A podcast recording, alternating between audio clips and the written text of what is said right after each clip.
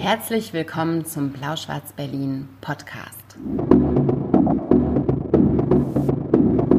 Wir sind Maria und Ludwig und heute reden wir wieder über unsere letzten Lektüren.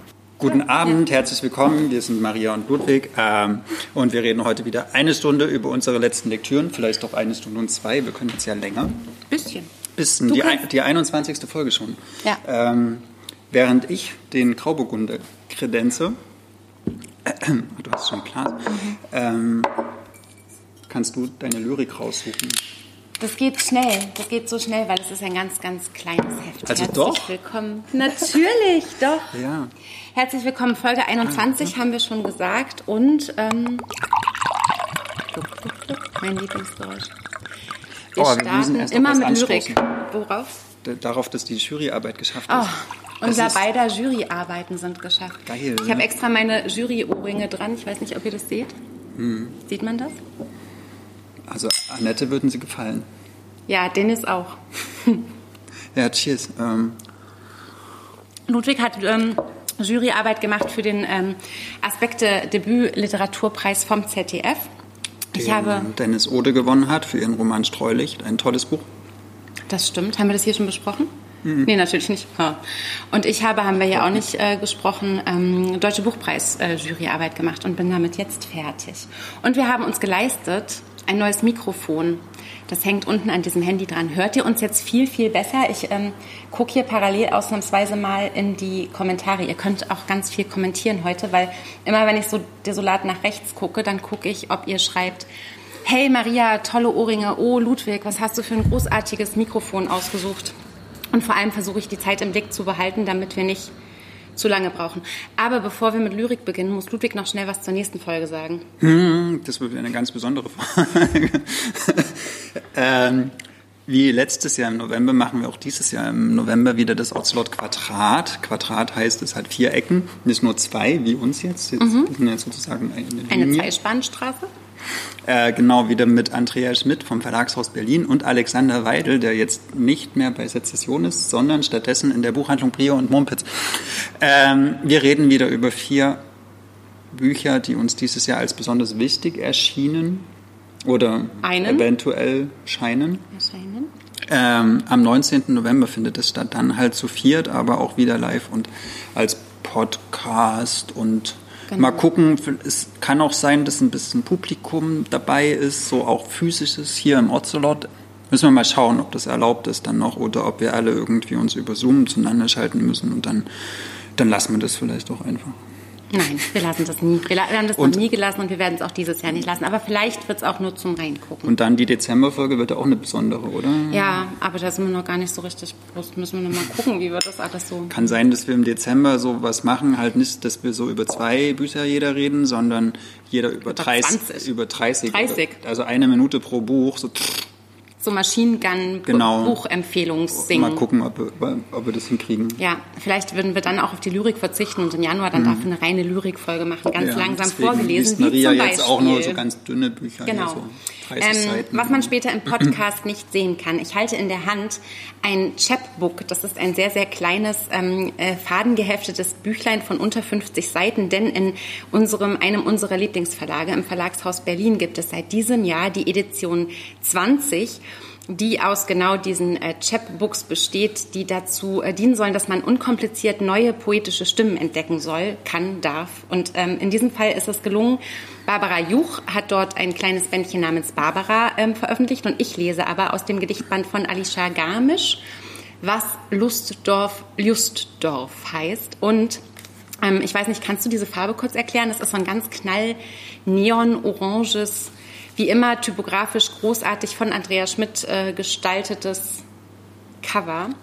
Und es sind ähm, wirklich nur so ein paar Seiten, 30 glaube ich, ungefähr. Und es handelt von ähm, einer Oma, die äh, Russlanddeutsche ist und den Gesprächen der Lyrikerin mit dieser einen Oma. Eine Oma heißt sie nämlich nur. Und weil es sehr, sehr schmal ist, aber ganz toll, lese ich trotzdem zwei. vor. Nee, ähm, zwei lese ich. Odessa war schön, sagte eine Oma aus Lustdorf. Lust am Pflücken, am Deutsch sprechen, am sich fremd fühlen. Was vererben wir und was behalten wir für uns? Knoblauch umhüllten Schwarzmeerfisch, Kambala, Schlarafisch, Honig in Straßen, Geruch von frischer Farbe an Fensterläden, Grottensteine, Katakomben, versalzene Kartoffeln, Herbstzeitlose in Schützengräben, gedimmte Lüster, schiefe Sonnenuntergänge, sich schämen, weil man vor Lachen ins Höschen gepieselt hat. Briefe einer Oma aus dem Gulag, Geruch von Millionen Tonnen verbranntem Fleisch. Fünfjährige Zellen suchen sich aus, was sie in Gene einschreiben und was nicht. Bring Brot, hol Schnaps, Soldaten brauchen was zu essen und Wodka, Konetschno. Im Rausch verteidigt sich das Vaterland besser, die Frage ist nur welches. Ich habe mir so viele angetickert, aber ich will nicht mhm. alle vorlesen, sondern nur noch eins. Was ist eigentlich eine Klitoris? fragt eine Oma aus Lustdorf. Viel mehr als eine Beere, viel mehr ein Himbeerstrauch. Zeichne ihr eine Antwort auf den Tisch. Es ist nicht Malinka, auf dem Rücken liegen, Schmerz wegatmen. Es ist nicht grüne Kiefer nach dem Sex brechen, kein Rauschen über Nadeln, kein Knoblauch an Händen. Ich habe sowas nicht, sagt eine Oma. Keine Jabloni, keine Gruschi. Ich habe einen Raum voller Unkraut, das niemanden durchlässt. Nie werde ich herausfinden, warum Menschen sich küssen. Ist das nicht das Essen zwischen den Zähnen? Warum der Ludwig gerade gelacht hat, ist, dass dieses Buch also einige Gedichte sind gespickt mit Kyrillisch und Ludwig hat geschworen, ich kann kein Kyrillisch lesen und das stimmt auch, weil meine Ostschulzeit zu früh geendet hat. Aber hinten ist eine ähm, Transkribierung äh, hm, der ähm, kyrillischen Worte. Aber Jabloni und Gruschi sind im Polnischen das gleiche, Die nämlich Äpfel, ne? Äpfelchen ne? und Birnchen. Hm. Ähm, Alisha Garmisch, Lustdorf, Justdorf, erschienen im Verlagshaus Berlin in der Edition 20. Herausgegeben von Tillmann Severin. Gestaltet von Andrea Schmidt und hübsch. Ja. 100% Independent. Steht auch hinten drauf. Schöne so. Reihe. Schöne also bin ich mal gespannt, was da noch kommt. Auch spannend für Leute, es gibt ja immer wieder die Frage, was man so als Start in so eine zeitgenössische hm. Lyrikentdeckung kann ich sehr empfehlen. Kostet äh, 9,90 Euro. Man soll man ja jede Woche, jede Woche ein Lyrikband lesen. Ja, ähm, jede Woche. Ja, haben amerikanische Wissenschaftlerinnen rausgefunden. Ja. Und da kann man das gut machen, weil dann kann man einfach hm. wirklich jede Woche eins lesen, ohne dass man arm wird. Du darfst eins aussuchen. Ähm, dann vielleicht gerne den Roman. Okay. Ja. Ich habe gelesen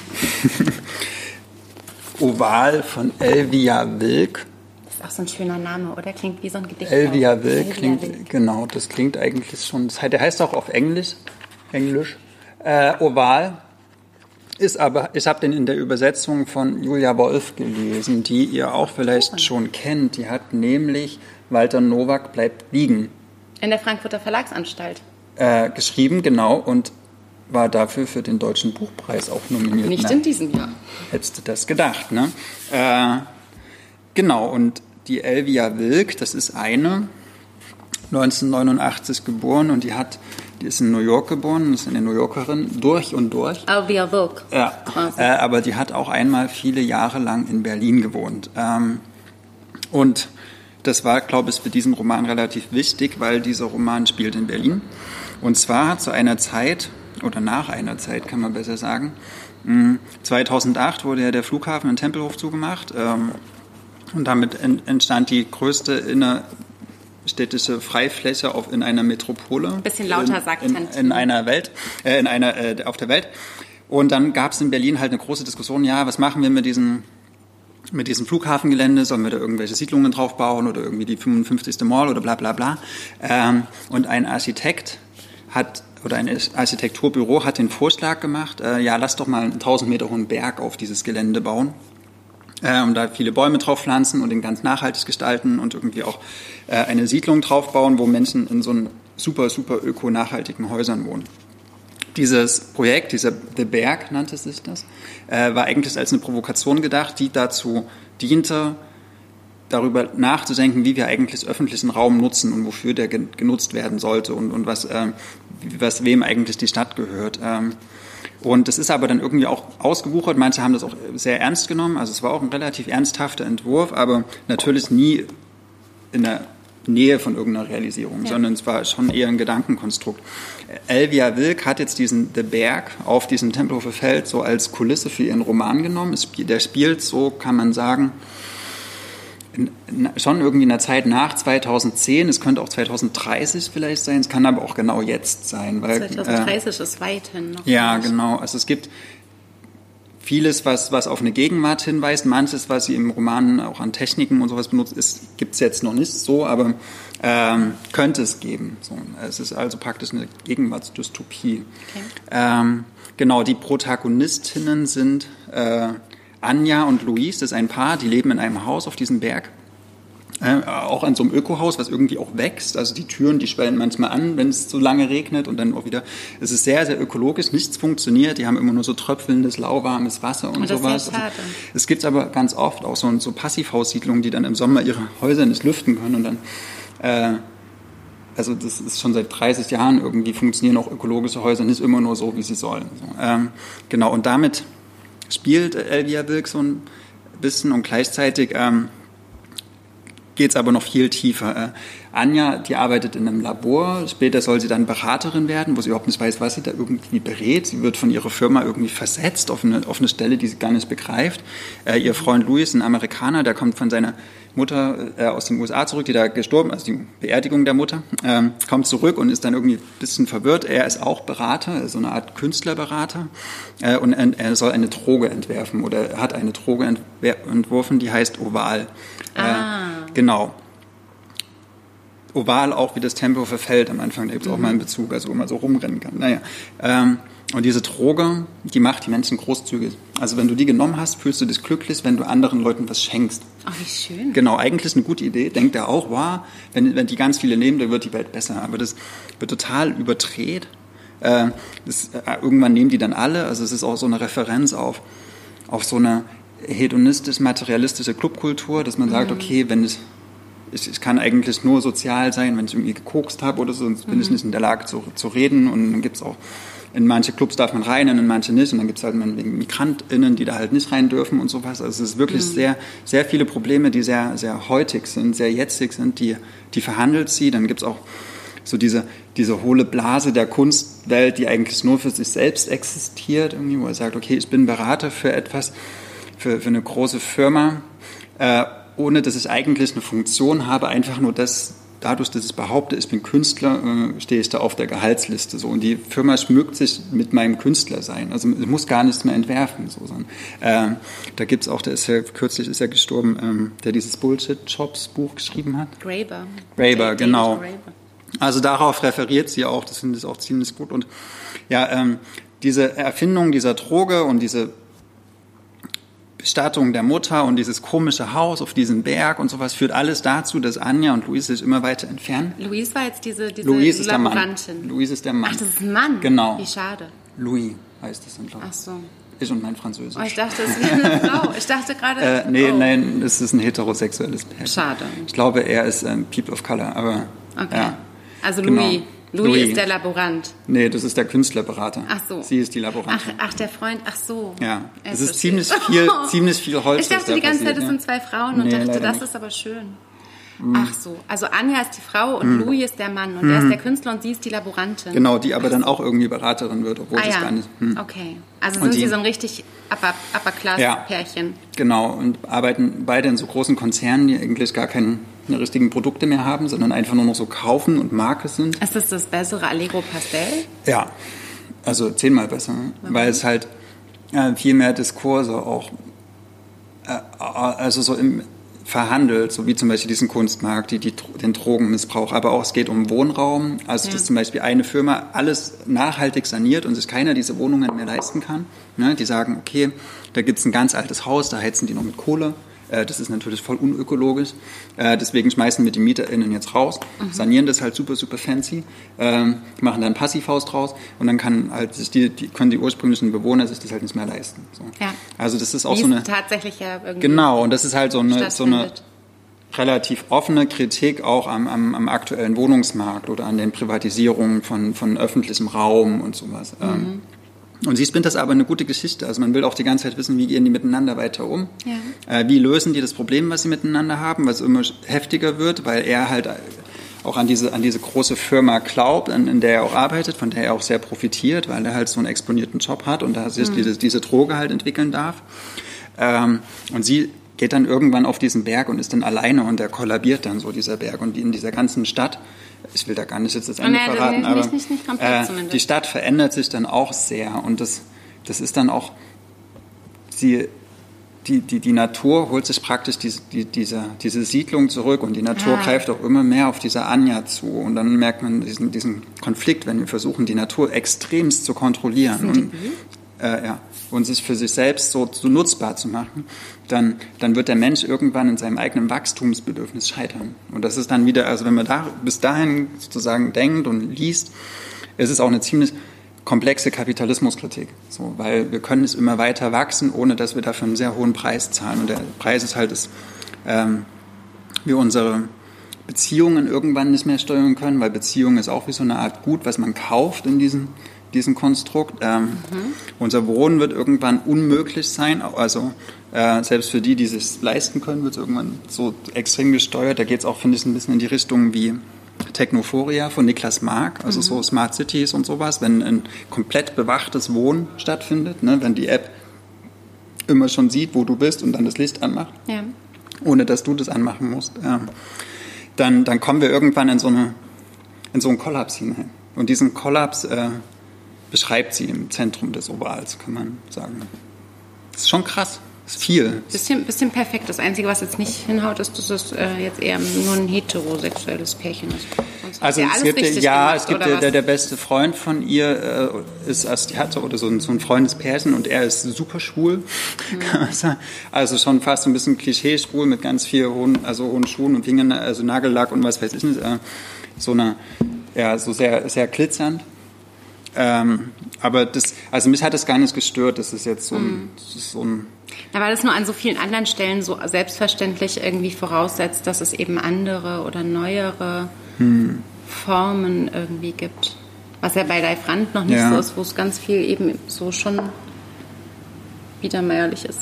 Ja, Leif Rand ist super brav gegen das, okay. was hier passiert. Also sie denkt viel größer und auch viel spannender mhm. irgendwie. Also, und auch äh, Julia Wolf hat das wirklich ein sehr gutes Englisch, äh, Deutsch übersetzt. So, das fand ich sehr flüssig. Das waren so viele Sätze drunter oder so Metaphern auch, die ich mir unterstrichen habe, weil ich gedacht habe, wow, also so durch, die, durch, durch das Bild habe ich auch bekomme ich einen Zugang zu was, was eigentlich größer ist als dieses Bild. So, also ich kann da in irgendwas reingucken. Mhm. Und das, dass man das so überträgt, ist, äh, finde ich schon sehr beeindruckend. Hübsch ist es auch irgendwie, ne? Ja, ich weiß nicht, ob das hier der Speaker gemacht hat.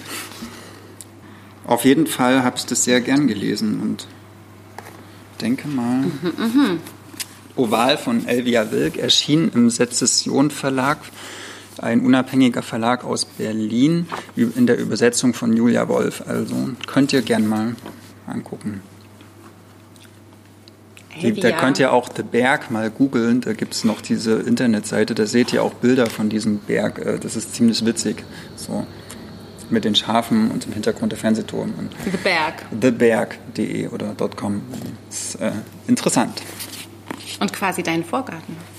mein Vorgarten, ja. Ich wohne am Tempelhofer Feld. Für mich war das natürlich sehr, äh, nochmal doppelt interessant weil ich die Straßen alle sehr gut kenne, in denen sie auch langlaufen. Und Als wir uns letztens ähm, entschieden haben, welche Bücher wir im Ocelot ähm, Quadrat besprechen, zu viert mit Andrea und Alex und wir zwei, da habe ich das erste Mal einen Sonnenuntergang über dem Tempelhofer Feld gesehen. Und ich wohne hier schon ewig. Hm.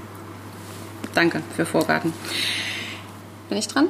Wenn du willst. Ja, ich würde jetzt. Also, ich habe ein Buch gelesen, das heißt Das Buch Anna von Sue Monk Kitt aus dem Amerikanischen von Judith Schwab übersetzt. Und es ist tatsächlich so gewesen, dass ich nach dem ähm, Buchpreis lesen, nach diesem doch sehr, sehr intensiven, arbeitsamen Lesen, hatte ich eine ganz krasse, kurze Phase, in der ich nur ganz kurze Texte lesen wollte und möglichst essayistische Texte und möglichst ganz komprimierte Sätze und das war so die Phase, als ich so von Meli Kiak das Frausein gelesen habe, was ich glaube ich in der letzten Folge das hier vorgestellt habe, was ich hab toll das total war, gern gelesen.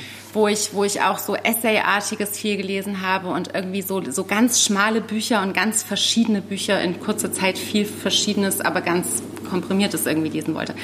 Und dann war die Phase vorbei und ich hatte Lust auf so eine richtige dicke Wälzernummer, wie so früher, als man so als Kind irgendwie die Schultasche weggeschmissen hat und sofort in sein Zimmer gerannt ist. Ich weiß nicht, ob ihr das erinnert und unbedingt in dieses Buch zurück wollte, in dem man. Du hast dein Buch zu Hause gelassen?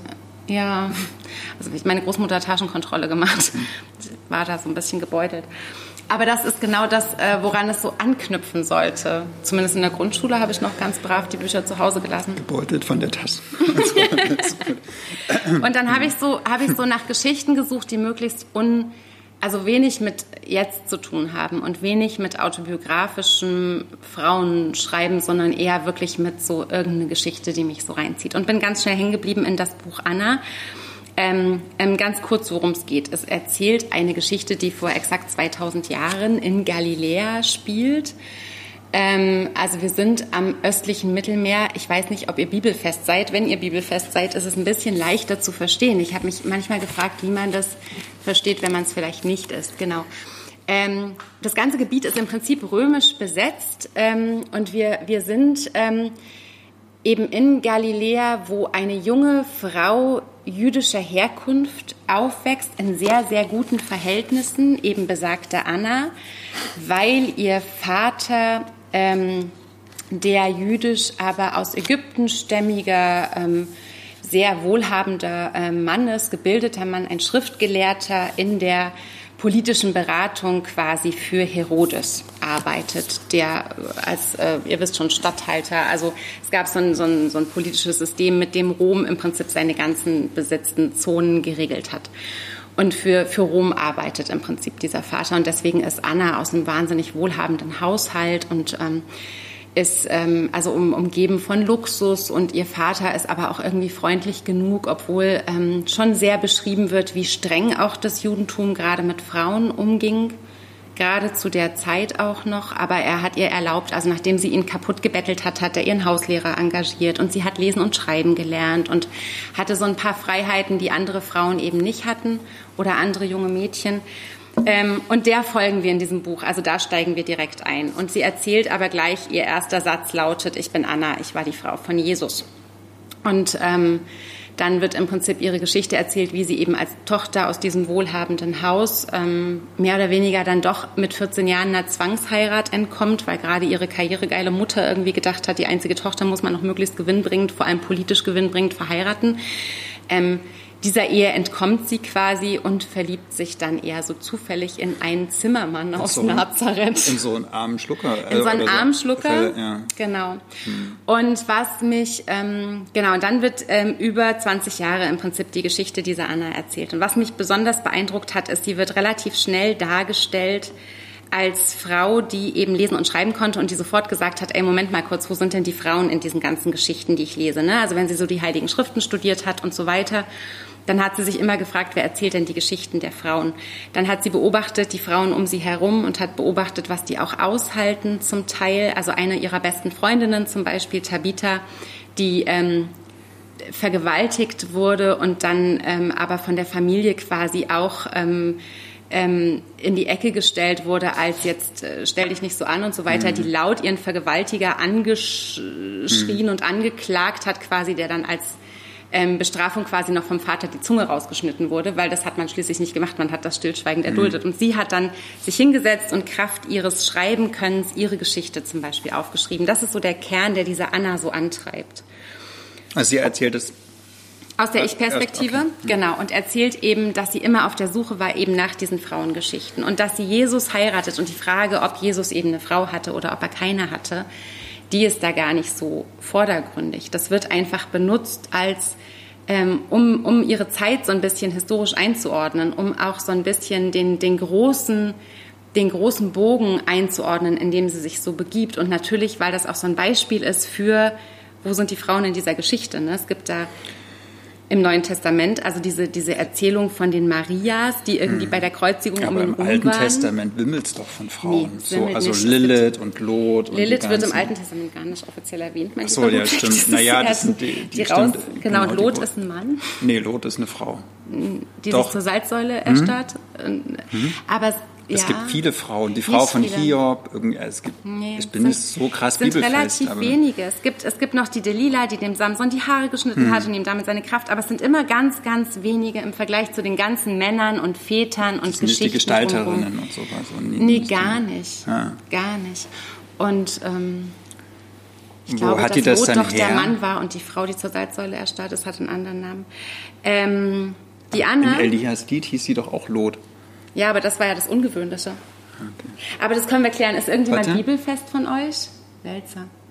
Heidi sagt also, wenn ihr Frauen im Alten Testament kennt, die tragende haben. Wie hieß denn die, die zur Salzsäule erstarrt ist? Die hieß doch nicht Lot, ihr das Mann hieß doch Lots Lot. Frau, nee, was? Ja, genau, Lots Frau. Und wie heißt Lots Frau? Kommt mal schnell, genau. Sie hat nicht mal einen eigenen Namen. Ja, genau, die sind alle böse, die Frauen, genau. Hm. Also, die, die, das wirkt, glaube ich, so ein bisschen so, aber unterm Strich war das auch im Alten Testament immer vor allem männlich geprägt. Und wir sind ja jetzt in einer Zeit, wo Männer die Geschicke bestimmt haben und wo Frauen noch nicht mal lesen durften, geschweige denn, dass sie sagen durften, hm. dass sie lesen durften. Aber wo hat sie das denn her, die Anna, dass sie sich das so emanzipiert? Ich meine, man emanzipiert sich ja nicht im luftleeren Raum. Nee, sie hat doch, das, sie war, glaube ich, schon relativ, nee, nee, das stimmt nicht, stimmt. Ähm, sie hat relativ großes Glück gehabt mit ihrer Tante. Also während ihre mhm. Mutter so eine karrieregeile, schreckliche Frau war, die irgendwie auch nur geguckt hat, dass sie irgendwie ähm, die Familie nach oben gebracht hat, hatte sie eine Tante, die wirklich auch ähm, so eine, wie so eine gute Seele war, die in einer Gruppe von Frauen tatsächlich in Ägypten gelebt hat, wo sie studieren und wo sie auch lesen mhm. und schreiben lernen konnten und die ihr so ein bisschen wie so, wie so Weltgeist reingebracht hat, aber das Entscheidende ist, dass diese Anna zum Beispiel gemerkt hat, als später Jesus auf Wanderschaft gegangen ist und diese ganzen riesengroßen Predigten mhm. und Wunderwirkungen und wofür das alles äh, quasi berühmt äh, war, Anfang mhm. des des Neuen Testaments. Da war sie, sie gar nicht dabei. Da musste sie zu Hause sitzen. Da hätte sie, nee, nee, das war so einfach, Jesus macht kind es die Autorin nicht. Nein, aber das äh, lohnt sich tatsächlich zu lesen. Aber nee, tatsächlich ist sie dann in äh, Ägypten gewesen und ist in Alexandria gewesen. Die Gründe muss man sich tatsächlich erlesen, warum hm. sie dorthin musste. Das hat Alexandria war die größte Bibliothek. Oh, die größte Bibliothek genau. ist. Und da hat sie verzweifelt gesucht nach Texten oder? von Frauen, genau, ja. über Frauen. Und die gab es eben nicht oder kaum. Und ähm, da muss man auch sagen, das hat sich die Autorin ja nicht so, nicht so per se ausgedacht. Ne? Also was ich jetzt äh, Sumon Kit jetzt nochmal sehr zugute halten will. Erstens, sie hat unglaublich gut recherchiert, also wie auch Frauen in der Zeit eben gelebt haben. Auch Spaß. Es unglaublich mhm. Spaß, auch zu lesen macht es mhm. unglaublich Spaß. Hat mich, weißt du, woran es mich auch so mega erinnert hat an Circe von Madeleine Miller, wo ich dachte, es ist eigentlich gar nicht relevant, ob du griechische Mythologie als Rahmenbewegung nimmst mhm. oder ob du eben die die, die, die frühe Zeit des, des Neuen Testaments als, als mhm. Rahmen nimmst für mhm. die Geschichte, die du erzählst. Aber ähm, es gibt zum Beispiel die, ähm, es gibt so einen anonymen Text, der irgendwie Thunder Perfect Mind, irgendwie für 80 Euro kann man den auf Englisch mittlerweile kaufen, der rausgegeben wurde anonym, man weiß irgendwie nie, wer den geschrieben hat, aus dieser Zeit ungefähr, wo sich aber WissenschaftlerInnen einig sind, dass die eine Frau geschrieben haben muss. Und das ist zum Beispiel eingeflossen in diesen Roman, weil Sumon Kid quasi behauptet, dass den diese Anna geschrieben hat. Mhm. Also es ist super fiktiv und es ist ein richtiger Roman. Es ist eine Geschichte, die nicht irgendwie ähm, wahr sein will, sondern die wirklich eine, eine erfundene Geschichte erzählen will und trotzdem irgendwas anstoßen will. Und das habe ich unglaublich gemocht. Ist ja interessant, finde ich, dass... Wenn du sagst, das ist ja interessant, finde ich. mhm. Was denn?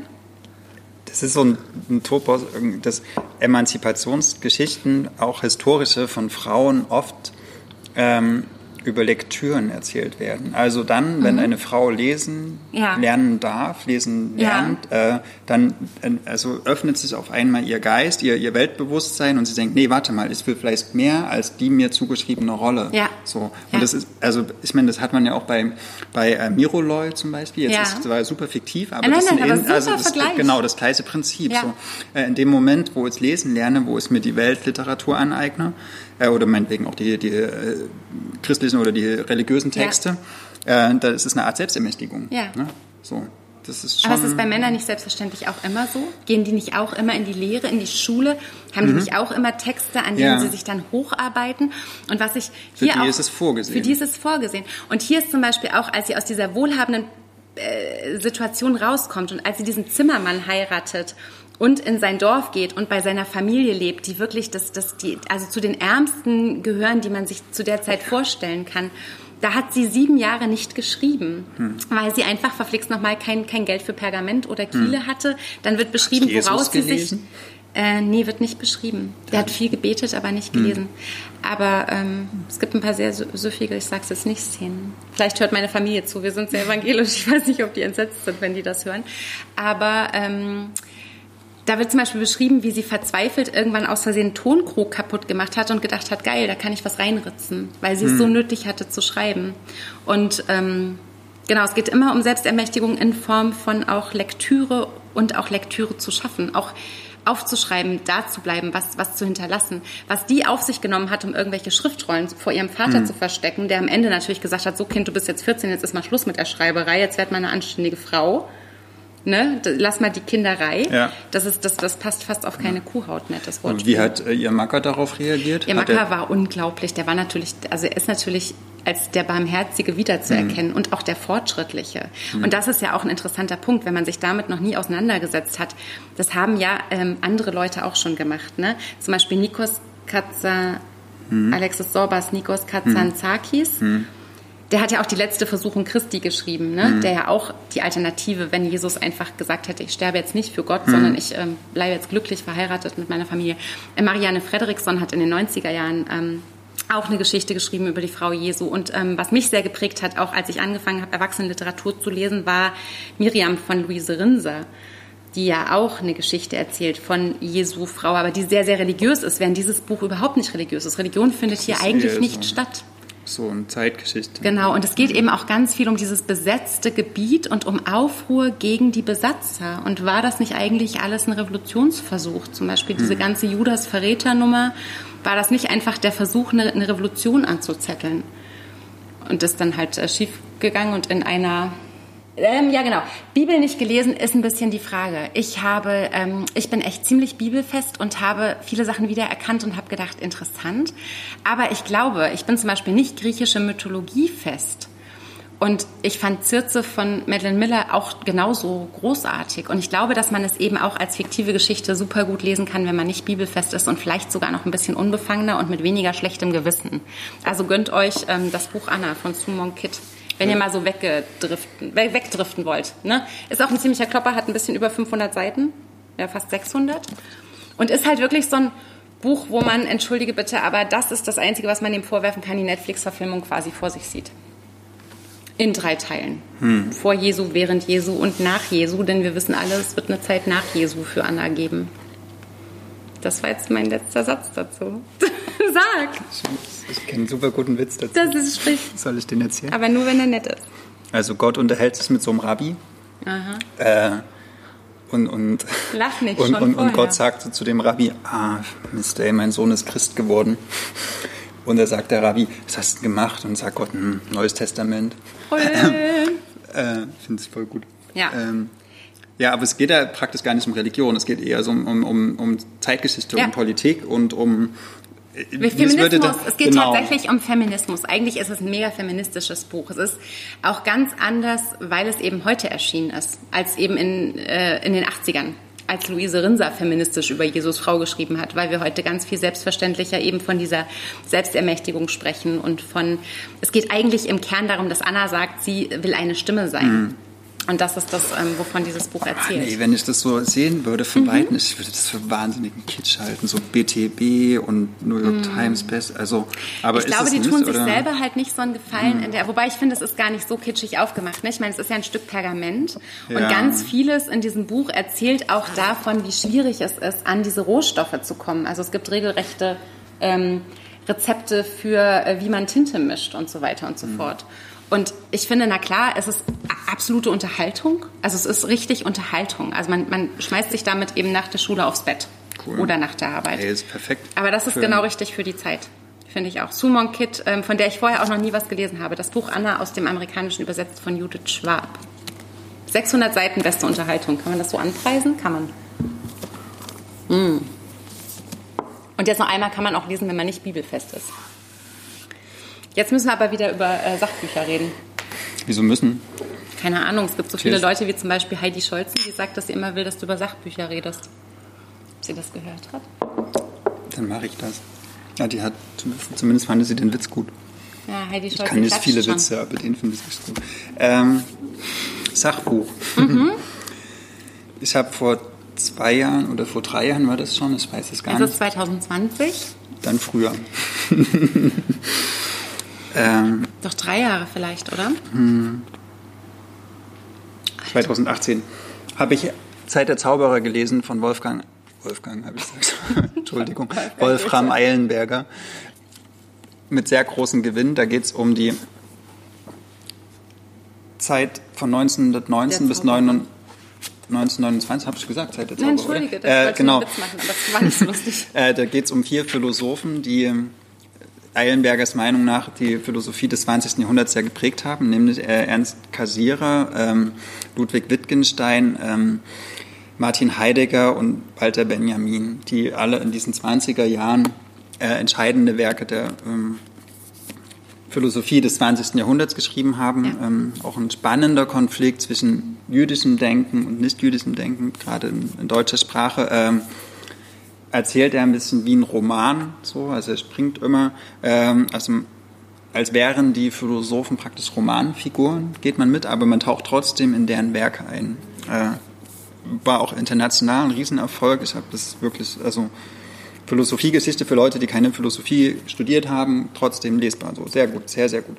Ähm, da habe ich mich jetzt natürlich gefreut, als jetzt ganz, ganz frisch äh, Feuer der Freiheit erschienen ist, wieder von besagten nicht Wolfgang, sondern Wolfram Eilenberger.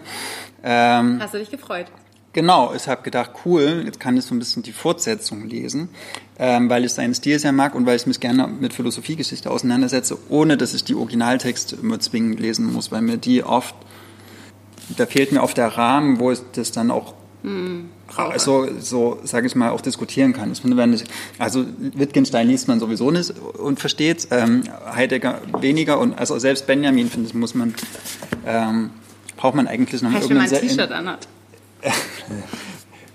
braucht man eigentlich ein Seminar dazu, wo man dann noch mal ein bisschen genauer in die Texte reingeht. Und, und so, was wie Eilenberger das macht, ähm, da kann man da halt mal sich wieder ein bisschen Das ist total auffrischen. gut gekauft. und, ne? genau, Also auch ja. Mhm. für die Kundschaft findet es ja super, oder? Und auch eine gemeinsame Freundin von uns, die äh, Philosophie äh, an einer Elite-Uni studiert hat, meinte, äh, dass das selbst dann irgendwie noch lesbar ist, wenn man schon sehr drin ist in diesen Texten. Und jetzt hat er halt Feuer der Freiheit, ist Quatsch, zu viel, äh, geschrieben, die Rettung der Philosophie in finsteren Zeiten, 1933 bis 1943. Und im Gegensatz zu seinem letzten Buch geht es hier nicht um vier Männer, sondern um vier Frauen. Die das sind Hannah Arendt, Simone de Beauvoir, Ayn Rand und Simone Weil.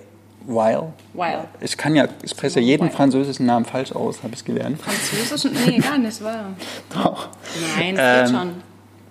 Rechon Duchamp und Duchamp.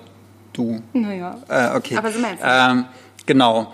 Also um diese vier Frauen geht es und er erzählt es wieder so ähnlich wie in Zeit der Zauberer. Er fängt halt an mit, also fast, ja, es gibt eine kleine Brodepse, aber eigentlich fängt er mit 1933 an und erzählt jedes Jahr durch, je, jeweils, was diese Frau in dem Jahr Bis 43. bis 43 Zehn Jahre. äh, gemacht hat, äh, geschrieben hat, was, was so die Bedingungen ihrer Existenz und ihres Schreibens waren. Mhm. So. Jetzt kann man natürlich überlegen, kurz, okay, Hannah Arendt hat man eigentlich relativ auf dem Schirm. Ne? Die war eine deutsche Philosophin, die mit äh, dem, der Machtergreifung der Nazis 1933 als Jüdin in Deutschland natürlich extrem gefährdet war. Sie hat innerhalb kürzester Zeit, weil sie sich auch schon vor 1933 ähm, sehr gegen die Nazis und ähm, natürlich äh, geäußert hat, ist sie sofort geflohen. Ähm, und man folgt ihr dann auch. Ich finde das, also für mich war da eigentlich relativ wenig Neues dabei. Sie geht dann mh, nach Paris mit ihrem Mann, äh, versucht dort eine, diese, diese schwierige Migrantinnen-Existenz zu leben, weil sie halt natürlich als deutsche Jüdin in Frankreich, was dann irgendwann auch dann Dann nach, äh, nach Exil 1940 geschickt, ne? genau auch deutsch besetzt wurde, ähm, äh, von Deutschland, von von den Nazis besetzt wurde, dann, also die hatte eigentlich keine richtige Existenzberechtigung mehr. Dann wollte sie weiter fliehen und dann ist sie nach Marseille und dann äh, irgendwann halt in die USA geflohen. Äh, hat zufällig auch wenige Tage bevor Walter Benjamin gestorben ist, 1940 41, ähm, hatte sie noch Kontakt zu ihm und hat gesagt, ja, lass über die Pyrenäen fliehen. Und sie hat es halt geschafft, weil der Benjamin hat dann irgendwann in den Pyrenäen gesagt, ich kann es mehr und hat es halt äh, umgebracht. Ähm, ich finde, das ist eine hinlänglich bekannte Geschichte. Und dann ist sie in die USA gekommen, hat in New York versucht, irgendwie zu schreiben, hat immer äh, sich auseinandergesetzt, auch mit, mit, mit dem Nazisystem, hat sich, hat diesen Bis Satz 43 gesagt. Geht genau. das, da ist das Nazisystem ja. ja noch en vogue. Und sie hat sich auch sie hat sich ja nie als Jüdin gefühlt, aber sie hat dann irgendwann auf der Flucht äh, natürlich auch viel über ihr eigenes äh, ja. Geflüchtetsein nachgedacht und hat zum Beispiel gesagt, wenn ich als Jüdin angegriffen werde, muss ich mich als Jüdin verteidigen oder ich habe das Recht, Rechte zu haben. Das kommt alles aus dieser Zeit, das entfaltet Eilenberger auch gut. Das, das liest sich schön logisch irgendwie auch vor dem Hintergrund der, der Zeitgeschichte. Ich habe da nichts Neues gelernt. Also wenn man über Hannah Arendt. Ja, genau. Wenn man da irgendwie, die gab es gerade eine gute Ausstellung jetzt hier in Berlin oder so, also Hannah Arendt ist irgendwie durcherzählt. Ähnliches für Simone de Beauvoir. So, ne? Man mhm. weiß. Hat Julia Korbig schon alles gemacht. Man weiß, dass sie äh, mit, mit Sartre also extremst verbunden war. Die waren irgendwie wie so ein Mikrokosmos für sich. Denen, waren die, denen war die Welt eigentlich egal. Sie haben so gedacht, mhm. naja, es geht eigentlich nur um unser eigenes Geworfensein in die Welt und was wir damit machen. Auch diese offene Beziehung, das spielt einen großen eine große Rolle, ähm, dass sie sagen, okay, wir, wir sind zwar, wir sind die geistige Einheit, aber wir dürfen mit anderen Menschen ins Bett gehen. Es gibt eine Familie. Genau. Mhm. Da hat sie extrem drunter gelitten. Aber sie wollte es auch. Also oh, da müsst ihr bitte Sie kam und blieb von Simone de Beauvoir lesen, die ja immer so getan hat, als kommt sie sehr gut zurecht mit dieser offenen sie Beziehung. Hat wie, also wirklich oh. gelitten ohne Und dann gibt es diesen Roman Sie kam und mm. blieb, wo du genau merkst, wo sie mit einer ihrer Nebenbuhlerinnen quasi genau das macht, was wir alle mit unseren Nebenbuhlerinnen trotz aller feministischen Einigkeit gerne machen würden hin und wieder. Das äh, finde ich einen ihrer sehr, sehr einfachen, aber sehr, sehr großartigen Romane. Hm. Sie ist mit denen auch ins Bett gegangen. Also die haben sich auch abgewechselt. Ja. Da gab es so eine kleine Russin, haben die die genannt, die Olga. Äh. Olga und, und, den einen Tag ist, ist Sartre mit ihr ins Bett gegangen und den mhm. anderen Tag sie. Ähm. Und was sie aber auch, was ich auch sehr, sehr cool fand und auch spannend zu lesen, aber auch wirklich äh, nichts Neues im Endeffekt. Also sie war in einem ständigen philosophischen Austausch mit ähm, mit Sartre. Die haben zum Beispiel mhm. gemeinsam Heidegger gelesen. Heidegger war für sie extrem prägend. So, also Heidegger spielt mhm. hier sowieso eine riesige Rolle in diesem Buch, obwohl er gar kein Thema ist. Aber also die, Schwebt so ein der war sehr, sehr genau einflussreich für deren Denken und für die Entwicklung der Texte. Du hast nichts über Simone de Beauvoir in diesem Buch gefunden, was du noch nicht kanntest oder wo du dachtest, ach guck mal. Naja, also dass, dass die irgendwie durch diese offene Beziehung äh, Probleme hatten, sich selbst als als wertig zu führen und wie, wie man damit umgeht, dass man einerseits die Ideologie hat, ich mhm. möchte dem anderen gönnen, dass er andere PartnerInnen hat ähm, und komme aber gleichzeitig mit meinem eigenen Besitzwollen irgendwie nicht klar. Also das, ist, das ist sowas Ureigenes. Dafür muss ich nicht Simone Beauvoir sein, um darunter leiden zu können. Ne? Und mhm. ich finde, das, was, was er dann daraus... leiden zu können, ist auch ein schönes Wort. Was, was, was er daraus springt, dieses, dass sie das andere Geschlecht schreibt Ne? Ja. Und dieses, man wird nicht als Frau geboren, man wird dazu gemacht, das kommt ihr gar nicht vor. Das hat sie, wann hat sie das geschrieben? 1947 oder sowas. Das ähm, ist ja zu spät dann, ne? Also wenn er bis 49 kam das andere, genau. Und da kommen wir dann zur Kritik später. So. Ähm, aber das, das, das, das ist irgendwie so Vorgeplänkel. So, äh, sie, sie ist halt als Frau, fühlt sie sich noch nicht so wahrgenommen, wie sie es gerne hätte. Sartre ist schon der, noch? genau, und dann kommen die anderen beiden Frauen. Mhm. Äh, Simone Weil, die war, die, von der wusste ich bisher noch nicht so viel. Ja. Die ist auch im deutschen Sprachraum jetzt noch nicht so rezipiert wie, wie die anderen beiden. Ähm, die war richtig crazy. Das war, das war sehr interessant. Das war eine ganz dünne, ganz ganz zarte, oft kränkliche, ganz viel Kopfschmerzen, so eine Frau aus sehr äh, wohlhabenden, großbürgerlichen, französisch-jüdischen Elternhaus. Äh, ähm, und die wollte immer Revolution. Mhm. Hat gesagt, hat es nur auf die Seite der Arbeiterklasse gestellt, hat sich irgendwie als Lehrerin ausbilden lassen, hat dann aber die Hälfte ihres Lehrerinnengehaltes immer der, den Arbeitslosen gegeben, weil sie gedacht hatte, ähm, nein, es will mich auf jeden Fall auf die Seite der Arbeiter stellen, hat dann aber auch zum Beispiel 32 oder 33 gesagt, der Kommunismus unter Stalin ist eigentlich genau das gleiche wie ähm, der, mhm. der, Nationalsozialismus unter Hitler. Das, die Arbeiterklasse, den, der Arbeiterklasse geht es in beiden Systemen schlecht. Das war 33. Für die Kommunisten war das ganz, ganz, ganz schlimm. So, sie war so eine mhm. ähm, Also sie ist auch eine Kritikerin von, diesem, von dieser Auslegung des Marxismus. Und das, das habe ich auch mit großem Gewinn gelesen. Und die war aber so radikal, die war echt krass. Die ist dann auch, es gab ja 1936, äh, ist der französische, äh, der, der spanische Bürgerkrieg ausgesprochen. Da haben die mhm die Faschisten in, in, in, Spanien gegen die Republikaner gekämpft und sie wollte unbedingt mitkämpfen. So, ne? so, da, ihr wisst schon. so, so, eine kleine, irgendwie so ein 40 Kilo Person hat gesagt, ich brauche auf jeden Fall eine Einzelmission, ich will an vorderster Front kämpfen und so. Das hat, das hat sie irgendwie eine Woche oder einen Monat durchgehalten. Dann ist sie aus, weil sie war auch relativ kurzsichtig, ist sie aus Versehen in irgendeinen so Öltopf reingelaufen, hat es schlimmst verbrannt und sowas. Naja.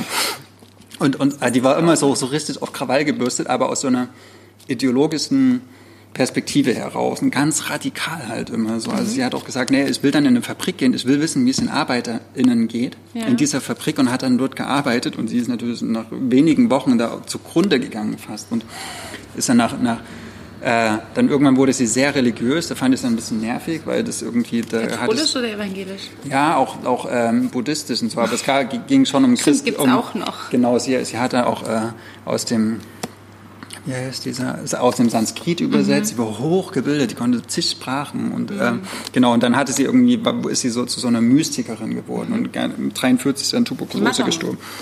Jetzt redest du noch kurz über Ayn Rand. Äh, Ayn Rand, das ist eine, eine Russin, die irgendwann in die USA emigriert ist. Atlas Shrugged. Was? Genau. Atlas Shrugged. Äh, und die, die war so radikal liberal eigentlich, oder dafür steht sie. Sie hat so gesagt, es gibt so wenig Staat wie möglich. Äh, jeder ist für seines eigenen Glückes äh, Weg zuständig. So, man darf keine Mhm. Äh, man darf eigentlich nicht von außen irgendwas fordern, keine Solidarität oder sowas, sondern jeder kann für sich selbst. So, sie hat so super extrem, einer ganz, ganz krassen Form an, an das Ego geglaubt und an die Stärke des Egos. Und wenn man sich selbst entfaltet, dann kommt man auch weit.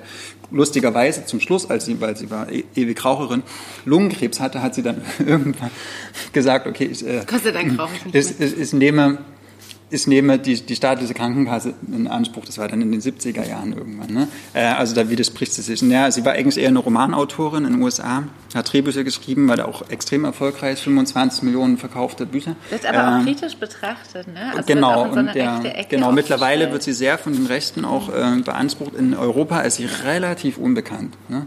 Was, genau, das. Gibt auch auf Deutsch zum Beispiel nichts von ihr zu lesen, ne? Also die Romane. Die wurden sind, übersetzt. Ja, Doch. aber nicht vergriffen. Alle vergriffen. Gibt's wieder. Geguckt heute. Atlas hält die Welt. Ich äh, glaube, ja, es gibt wieder was. Ja. Wollen wir vielleicht nicht lesen? Wissen wir nicht. Hm. Wollen wir lesen? Genau, aber sie hat. Nö, ist das.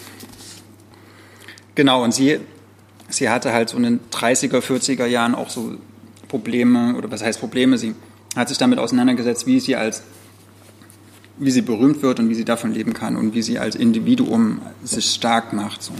Ähm, mhm. Fand es interessant, weil ich von Ayn Rand eigentlich vorher gar nichts kannte. So, haben wir mhm. noch Zeit? Ja, haben wir. Oh, da schreibt jemand, Ayn Rand ist der Antichrist. Ja. Ikone der Rechten, Tom, wie heißt er? Genau, darüber mhm. reden wir gerade. Das ist tatsächlich kritisch. Aber es ist also, naja, ich meine. Spannend, weil die Rechten können ja nicht alles ähm, zu Recht für sich beanspruchen. Ich finde auch, also klar, die, die beanspruchen sie gerade, aber eigentlich geht es um Liberalismus. Also es geht um mhm. die Abschaffung von Staat. Also so, Wolfram, gehen genau. wir mal zu Eilenberger zurück. Der hat jetzt mhm. vier Frauen endlich geschrieben, genau. was ich ja gut finde, ja. toll. Mhm. Und zwei davon kanntest du auch eigentlich kaum. Also mhm. oder da hast du viel mhm. gelernt. Mhm. Also ist doch eigentlich ein gutes Buch. Nö. Ich finde es halt trotz, also es ist ein okayes Buch, sag okay. ich mal. Ähm, bei mir war es zum Beispiel nicht klar, warum ausgerechnet diese vier Frauen. Ja. Ähm, das war mir bei Zeit der Zauberer, war mir das viel klarer, weil ja. die auch für bestimmte so Denksysteme standen, die auch wirklich einen krassen Einfluss hatten. Das, Aber das wenn ich jetzt so höre, Arendt, Beauvoir, dann sehe ich die schon sehr unterschiedlich mhm, und in ihren Fall. Inseln auch irgendwie sehr nötig. Mhm. Bei Rent und Weil weiß ich da gerade nicht, aber es hat nicht gereicht für dich. Nee, nicht so, also, oder zumindest, ja, man, man müsste das vielleicht auf so einer höheren Abstraktionsebene dann sagen, okay, sie haben sich alle mit, mit dem Verhältnis von Individuum zu, zur Gesellschaft auseinandergesetzt. Aber wenn man so abstrakt sieht, dann kann man eigentlich jede Frau in diesen Kessel werfen. So, jede, äh, alle Philosophie beschäftigt sich mhm. irgendwie, wenn man so eine grobe Brille aufsetzt mit mit genau diesem Thema. So. Ähm, das war mir zu wenig, zumindest hat es nicht hinreichend für mich so plausibilisiert. Das ist das Erste. Das Zweite ist, ähm, dass die, die guten oder die interessanten Werke dieser Frauen ähm, nicht in dieser Zeit entstanden sind. Also, für, also bei Ayn Rand irgendwie der, ihr erster großer äh, Erfolg schon irgendwie 43 und ich meine, äh, Simon Weil ist ja ist ja gestorben, 43, da ging es mehr, aber Hannah Arendt hat also bis 43 noch nichts die hat wirklich. Ja erst danach genau, die hat viel ne? später erst ihre großen, hier die Elemente totalitäre, Ursprünge und Elemente totalitäre Herrschaft, Eismann in Jerusalem, das kam alles viel später. Also wenn aber ist das vielleicht der Versuch gewesen, diesen vier Männern, vier Frauen entgegenzusetzen ja. und der hatte einfach, mhm. gab es einen Mangel oder hättest du irgendjemanden, hast du überlegt, wer vielleicht besser gewesen wäre, welche Frau besser gewesen wäre? Also weil theoretisch ja. finde ich so einen, Pari also einen paritätischen Gedanken ja gut, dass er nach vier hm. Männern, die er in den 20ern bespricht, vier Frauen in den 30ern bis 40ern bespricht, finde ich ja, finde ich erstmal einen ehrenwerten Ansatz. Ja, aber es war, also das ist halt dann mehr Programm als Logik, finde ich. Aber vielleicht ist die Frage auch, und das ist jetzt gar keine, gar keine hm. ketzerische, aber vielleicht ist die Zeit auch eine gewesen, wo man nicht so viel Programm machen konnte weil sie alle auch mit Überleben und Flüchten und so weiter mhm. beschäftigt waren, während in den 20ern ja die Blütezeit war, wo vielleicht auch so, so, so Ideen entstehen konnte, konnten für die Männer dann mhm. einfach eine sinnbildlich auch standen, war die Zeit zwischen 30 und 40 so von von anderen Themen geprägt, dass man vielleicht mhm. überhaupt keine. Ja, es geht halt genau, es geht eher um die Schwierigkeiten zu schreiben. Mhm. Es geht eher darum, sich äh, ja, gegen Widerstände irgendwie überhaupt mal so diesen Schreibtisch zu finden und zu publizieren zu dürfen und als Frau vielleicht wahrgenommen zu werden, aber das machte dann irgendwie auch nicht richtig klar. So. Vielleicht ist das Problem, dass er so in der, in der Linie bleiben wollte. Genau. Oder gewesen, der Verlag irgendwie gesagt hat, hier. Das ist ja oft so, wenn man sehr erfolgreich mit einem Buch ist, ne, dass das dann einfach mhm. so. Ähm, wie ist es geschrieben? In Wilke hat es als sexistisch kritisiert schreibt der Jan Küstenkopf. Hm. Ist es sexistisch geschrieben? Nö. Also sexistisch gut, würde ja heißen, dass, dass, dass die Merkmale der Frau sozusagen oder dass das Frauliche eine, auch in einer, in einer Art und Weise dargestellt wird, was meinetwegen ihr intellektuelles Sein reduziert. Mhm. Das fand ich eigentlich nicht. Ich fand, es war, es war zum Teil extrem schwulstig, es ist manieristisch geschrieben, mhm. also der benutzt Wörter, die man eigentlich heute nicht mehr benutzt, ähm, wo man merkt, okay. okay, du hast vielleicht zu viel philosophische Texte äh, von vor 100 Jahren gelesen, die, das, das prägt sehr den Stil. Ähm, aber teilweise, also wenn er über Simone de Beauvoir schreibt, schreibt er groß, großenteils über Sartre wenn er das ist bei Simone de Beauvoir ein Riesenproblem. Genau, und wenn er, aber der zitiert halt auch ganz viel Sartre. Er, mhm. er zitiert mehr Benjamin als Simon Weil, habe ich das Gefühl. Mhm. Er zitiert viel mehr Heidegger als alle anderen zusammen. Vielleicht war das so eine Fleißarbeit? Äh, naja, also die, die Männer, die strahlen viel mehr durch, als dass er den Frauen eine eigene Logik irgendwie gibt. Und, und mir hätte das, also mir hat auch dieses, dieses Verbindende oder auch meinetwegen das Trennende, aber dass man sie ein bisschen mehr gegeneinander liegt, sondern diese ganze, diesen ganzen Leim musste ich als Leser äh, liefern. liefern. Ne? So, die, die, das war viel zu, zu lose. So, das, das fand schade, ich weil so vom Zeit Thema her habe ich gedacht, das ist ja. viel, viel, das wäre viel, viel mhm. nochmal schlagkräftiger oder hätte nochmal die Dringlichkeit, auch durch die Zeit, ja. Ich meine, als Philosophin in der Zeit irgendwie überhaupt zu überleben und zu bestehen und weiterdenken zu können, mhm. ist ja eigentlich so viel erzählenswerter. Aber da bin ich auch vorgeprägt. Ja, ich soll was äh, sagen. Äh, ja, die Heidi fragt, wie viele andere Philosophinnen aus dieser Zeit du kennst. Aber das müssen wir jetzt vielleicht gar nicht beantworten, weil wir sind ein bisschen spät dran. Das ist auch schwer. Also, das ist, also ich finde es eine sehr gute Frage, aber hm. ich habe da während der Lektüre auch drüber nachgedacht. aber vielleicht ist es auch wirklich dieser, dieser Wille, dass man in der Zeit so anschließt und diese, diese Zeit, mit der man sofort hm. was assoziiert. Also gerade Philosophinnen oder Denkerinnen. Ne, das, hm.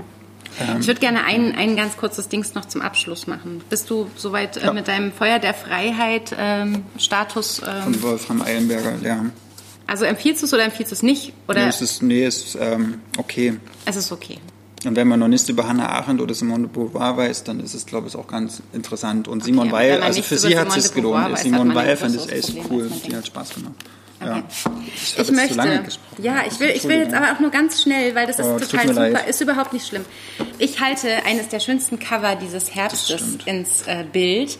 Im Podcast kann man es nicht sehen, deswegen beschreibe ich es kurz. Es ist aus dem Kulturbuchs Verlag und es ist von Camilla Grudova und heißt das Alphabet der Puppen aus dem Englischen übersetzt von Zoe Beck und es zeigt ähm, das, das sepiafarbene Porträt einer Frau, vielleicht aus dem 19. Jahrhundert und über die Hälfte ihres Gesichts sind so weiße, rote und rosarote Fäden gespannt ähm, oder ge, geknödelt und man sieht nur so ihr Auge und ihre eine Gesichtshälfte. Habe ich das halbwegs gut Ja, beschrieben cool. für den Wie so Podcast? ein Kabelsalat irgendwie. Genau, wie so ein Ja. Kabelsalat. Man weiß Mhm. auch am Anfang nicht, sind es Kabel, aber sobald man das Buch gelesen hat und auf die erste Nähmaschine stößt, weiß man, nein, es sind Fäden. Ähm, und es sind Geschichten, Erzählungen von einer Autorin, die wechselseitig in Toronto und Edinburgh lebt. Und das sind, glaube ich, 13 Erzählungen. Und ich bin, das will ich nur ganz kurz sagen, überhaupt keine Schauergeschichtenleserin und bin so verliebt in dieses Buch. Bin wirklich, wirklich unglaublich begeistert von diesen Erzählungen, die sich lesen. Ich habe es heute in einem Post auf dem Ocelot-Kanal geschrieben und ich hoffe, ich kriege es nochmal so zusammen. Als hätten Edgar Allan Poe und Margaret Atwood Absinth- im Absinthrausch Ja, cool. irgendwas zusammengetextet. Genau so lesen sich wirklich diese Erzählungen. Also es ist ganz viel steampunkiges 18. Jahrhundert, 19. Jahrhundert. Ähm, ganz viel, was sich liest, wie unglaublich aus der Zeit gefallen, gemischt mit feministischen und heutigen und wahnsinnig aktuellen Motiven. Also auch so märchenhaft Schauerliches. Also uns begegnen Frauen, die ihre Häute durch Reißverschlüsse verlassen können. Es begegnen uns Männer, die in der Unterhälfte äh, Spinnen sind. Es, es begegnen uns Systeme, die sich erst lesen, als wären sie irgendwie aus der Industri also Industrialisierung und, und, und alle müssten irgendwie ähm, hart arbeiten und dann merkt man aber, sie sind unglaublich dystopisch und sind erst weit in der Zukunft angesiedelt und zwischendurch wird ein Disney-Film zitiert. Ähm, also ein, ein, ein wirklicher Fundus und, und, und wie so ein, also 13 Erzählungen, von denen ich jedes Mal dachte, ja, die hat sich zu lesen gelohnt. Normalerweise bei Erzählbänden, ich weiß nicht, wie es euch geht, aber hat man immer so ein paar, die man sehr mag oder ein paar, die man nicht so mag. Es sei denn, die Erzählbände sind von Karin Köhler oder Daniela Krien. Jonas Eicker. Jonas Eicker fand ich zum Beispiel nicht so toll. Ich weiß, der hat ganz große Fans, aber ähm, ich äh, denke immer nur die ganze Zeit, der hat unglaublich bei Wladimir Sorokin abgeschrieben oder ist von dem inspiriert worden. Und ähm, ich kann nicht nachvollziehen, was an Jonas Eicker so toll gefunden wird. Aber ich will ihm auch nichts Böses. Aber Kamila Grodova ist ähm, The Queen stattdessen. Wo kommt die her? Ähm, Toronto und Schottland. Also Kanada. Also Kanada, Gastland der Frankfurter Buchmesse in diesem Jahr digital, im nächsten Jahr richtig. Aus dem Englischen übersetzt von Zoe Beck. So kurz können wir es machen. Ähm, jetzt ist so die Zeit, wo man auch gut schauerliche Geschichten lesen kann, die trotzdem ähm, irgendwie Mehrwert bieten und irgendwie besonders sind und die so einen Grusel entfachen und auch so ein bisschen zu explizit sind, als dass ich sie wahllos irgendwie meiner Familie geben würde aber gut geschrieben und wie man das von Zoe Beck kennt, äh, grandios übersetzt. Das Alphabet der Puppen und am grandiosesten ist die Erzählung, die das Alphabet der Puppen heißt, die nicht mal zwei Zeilen lang ist. Aber das erzähle ich jetzt nicht. Also ein Fundus und ein überraschendes, sehr, sehr tolles Buch aus dem unabhängigen Kulturbuchsverlag von Zoe Beck und ähm, Jan macht tolle Karsten. Sachen, ne? Die macht wirklich tolle Sachen. Und also wirklich eines der schönsten Cover des ähm, Herbstes, finde ich und düster und wild und wirklich überraschend. Düster ist ja mein Lieblingsadjektiv für Literatur. Düster? Hm, wenn eine Literatur düster ist, habe ich also Aber habe ich, ich, äh, ich Lust, finde, das du solltest die wirklich lesen. Ich bin, also ich finde, sie sind hier vielleicht ein bisschen, also Steampunk finde ich schwierig manchmal. liebe wenn- Edgar Allan Poe. Wirklich? Also okay, dann ich solltest du es lesen. Ich leih's dir. Es ist ein Deal, ich leih's dir und, ähm, Stehst keine geliehenen Bücher, weißt du nur. naja gut, dann, also schenken kann ich es ihm nicht, weil ich will es behalten, weil es ist Weil so das schön. Weihnachten. Blinker, blinker. Danke, dass ihr zugehört habt. Danke, dass ihr zugeschaut habt. Das nächste Mal hören wir uns am äh, 19. November, wenn wir hier zu viert sitzen. Und bis dahin könnt ihr uns Nachrichten schicken und diesen Podcast nachhören und den der Ludwig schneiden wird. Ja, morgen gleich. Hm, Morgen gleich. Nach der Arbeit. Ihr wisst schon. Vielen Dank fürs Zuschauen. Auf Wiedersehen. Prost. Prost. Tschüss. Tschüss. Das war der Podcast zu unseren letzten Lektüren. Wir sind Ludwig und Maria von Blau-Schwarz Berlin.